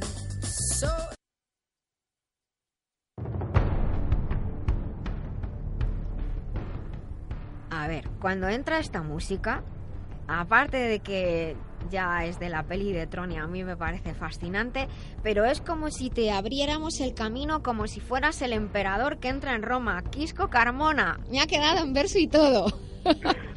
Muy buenos días, Noria. Muy buenos, días, eh, equipo. Oye, la verdad es que yo no sé, pero esta música es infinitamente más chupi que la que nos pediste que te pusiéramos al principio. Debes sentirte así como el emperador de la vida biloba. Pues, la verdad que sí, ¿no? Y más, y más eh, después de, la oportunidad que me, está, que me estás dando y que me estáis dando. Eh, para cerrar muchas veces el, programa, pues es que me siento, me siento genial, me siento pues genial y, la música está muy, muy muy bien conseguida. Así que muchas gracias. Aquí, aquí la verdad es que las gracias tendremos que dársela a Álvaro, que es el que el que el asesor de, música del programa de la vida biloba. Ya aquí tiene Yolanda que, preguntarte una cosita, porque hemos estado hablando de jugos, hemos dado una receta de jugos y hemos estado hablando mucho hoy en la primera hora del programa de temas de desintoxicación y de utilizar frutas o verduras. Y Yolanda quería preguntarte una cosa, porque sé que en tu empresa tenéis algunos artilugios especiales. Sí, habíamos, habíamos visto un batidor para hacer los, los zumitos que estamos recomendando y, y claro, porque cada vez que nosotros recomendamos un, un, zumito por las mañanas, a la hora de ir a trabajar la gente se nos queja de que las licuadoras es muy complicado dejarlas limpias y, y tal. Entonces, eh, eh, Nuria había comentado, había comentado que en vuestra empresa tenías un batidor que es mucho más, mucho más ágil. Háblanos un poquito de él, por favor. Pues, eh, Yolanda, te, respondo. Dentro de nuestra empresa lo que intentamos hacer es eh, productos funcionales, ¿no? Y dentro de, los funcionales, pues todo lo que tenga también algo que ver relacionado un poco con, con el tema bioecológico, ¿no? Y en lo que me preguntáis, pues nosotros tenemos dos dispositivos de, de bajo coste que precisamente están, están diseñados para, para ese uso, ¿no? Para el, el uso de, de poderte hacer tu, tu, jugo, de poder mezclar también los suplementos alimenticios que, que, a veces tomamos. Ah, pues esa es una idea fantástica. que pues me estoy poniendo nerviosa yo solo de escucharlo. pues para todo un poco, para todo un poco y además... Que a veces eh, parece que... Que parece, parece que como solo pastillas. Pues son, Dispositivos, son dispositivos que, que son muy fáciles de, utilizar, de limpiar.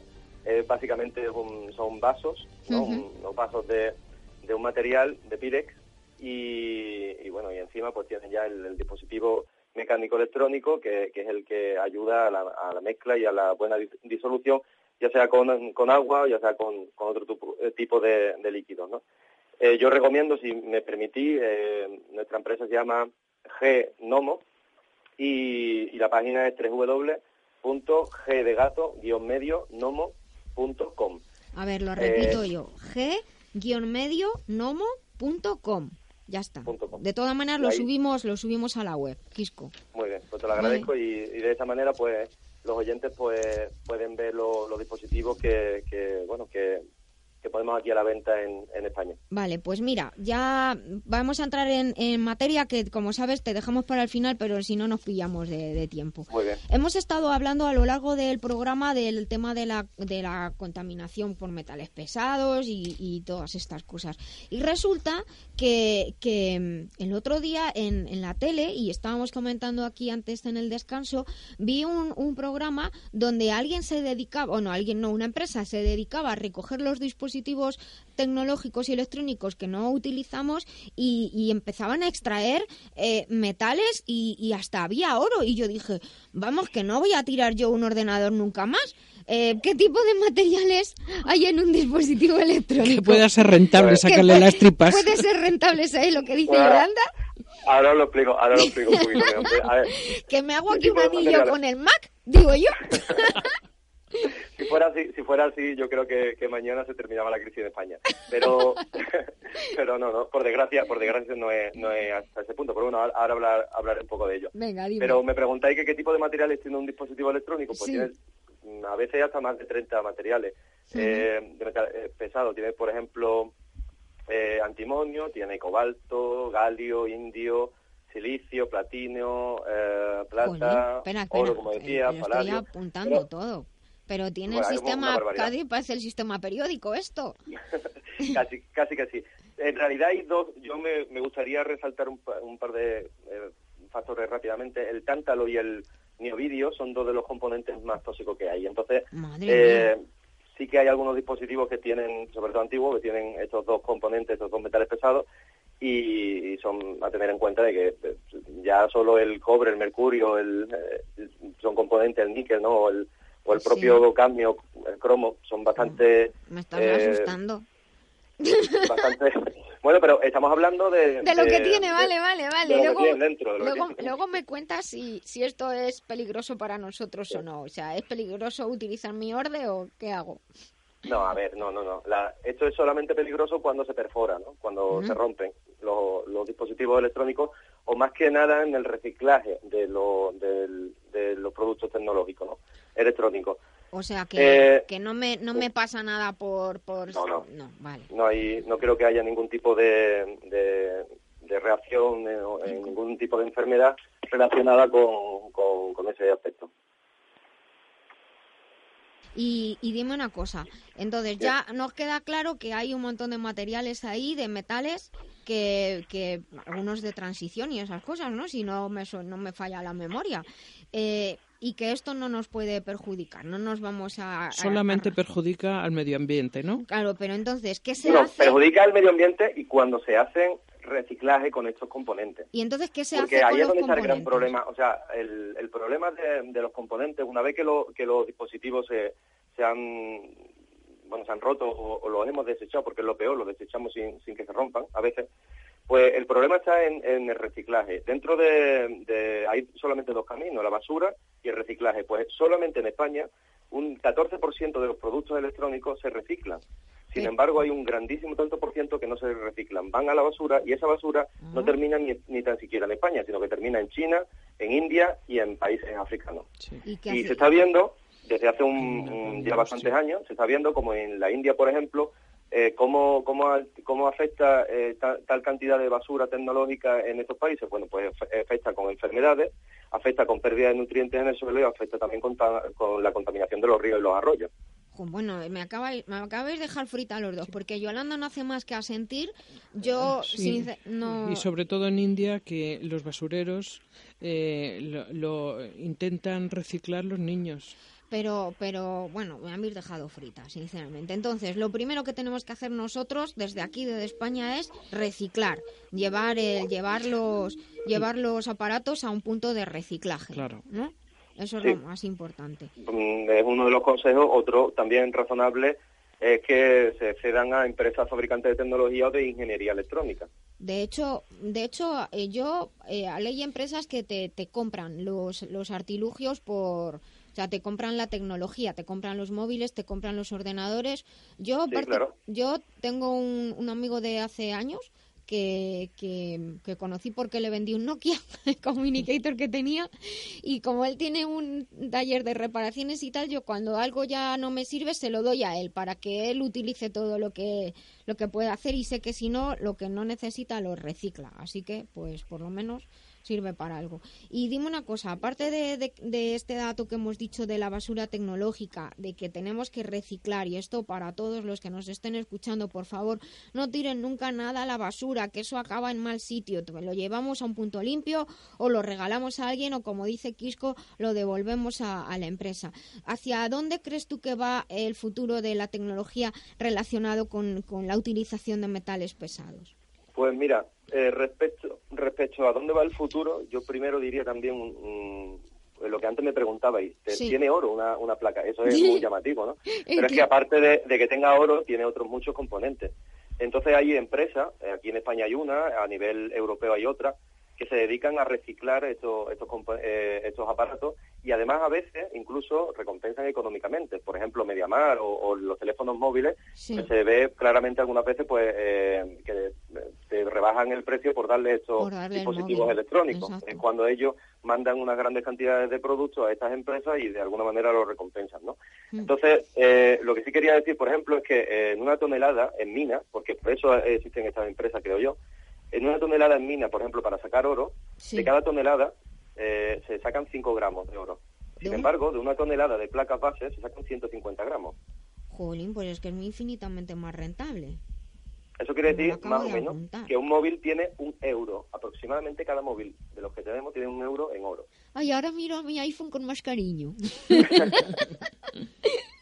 bueno, entonces, el, futuro hacia dónde va? Bueno, el futuro lo primero que deberíamos hacer es, como siempre digo, hacer un uso sensato de las tecnologías, no comprar compulsivamente productos que no vamos a utilizar. Porque, la, eh, digamos así, la, no es solamente eh, eh, no es solamente el, aparatos como los móviles, sino que los, los, equipos que más contaminan son los equipos de frío. Los televisores, los monitores de PC, las lámparas, porque, por ejemplo, las lámparas, las bombillas de bajo consumo eh, llevan mercurio en polvo y eso es altamente tóxico. Es verdad, efectivamente. Entonces, y las bombillas y las lámparas son muy mm. sencillos de romper. A Yolanda, la, acabas de freír el día hoy. Eh, no, a ver, es simplemente ser sensato de lo que, tenemos en las manos para utilizarlo de una forma correcta y que las cosas y las enfermedades que nos pueden ocasionar no, sean así. Nos queda un pues, pues ya, eh, me pilla ya casi al final. Lo que lo que quería decir era eso, ¿no? Que tuvieran eh, cuidado con, con, los aparatos eh, tecnológicos y a mí me encantaría que las empresas fabricantes hicieran cargo de, los, de los productos tecnológicos una vez que se ha llegado al término del uso. Por ejemplo, eh, la misma marca de tu teléfono móvil, cuando termina tu teléfono móvil, que se la pueda entregar a esa empresa y que sea ella la que lo recicle. Pues me parece que vamos a dejar constancia de tu mensaje. Yo creo que algunas empresas sí lo hacen, porque sí que recibimos correos electrónicos. En casa hay algunas marcas diferentes de móviles que se utilizan y sí recibimos correos de las empresas donde te dice pones aquí el móvil, el año de fabricación y te, te hacen un descuento directo para, para, o sea, te recogen el viejo y te hacen un descuento directo para el nuevo. Eh, Quisco, quédate con nosotros que vamos a terminar el programa, a no ser que necesites que te estaba escuchando que te llamaban por ahí por Skype. Eh, pero me quedo, con vosotros. bueno, quédate que ya terminamos. Vamos a, volver a repetir la, web para comprar eh, los, los batidores que nos has dicho y las, los otros dispositivos que el público pueda entrar, nuestros oyentes y verlos. La web es www.g-medionomo.com. Yolanda, hemos tenido un programa precioso en hoy sobre temas de detoxificación, hemos hablado de metales pesados, de cuidar al cuerpo mejor que al coche, por lo menos. Menos cuando se rompe una, una lámpara de bajo consumo sabiendo que tiene, porque a mí se me han roto dos muy cerquita. Hay que, hay que tener mucho cuidado. Luego otro día hablaremos de maneras para eliminar los metales pesados del organismo. Mientras tanto, me despido de ustedes. Este programa es La Vida Biloba. Lo hacemos por y para ustedes. Estamos en Twitter, en Facebook, nos llamamos La Vida Biloba. Tenemos una web, lavidabiloba.com, donde pueden escuchar todos los podcasts de los programas anteriores, enviarnos sus consultas, sus sugerencias sugerencias. Estamos en Libertad FM. Les doy las gracias a todos ustedes por este día tan bonito que hemos pasado juntos, que disfruten y les doy las gracias a Fabio que lo ha hecho genial en la parte técnica. Muchas gracias a todos, que tengan un día precioso. Adiós. Hasta luego.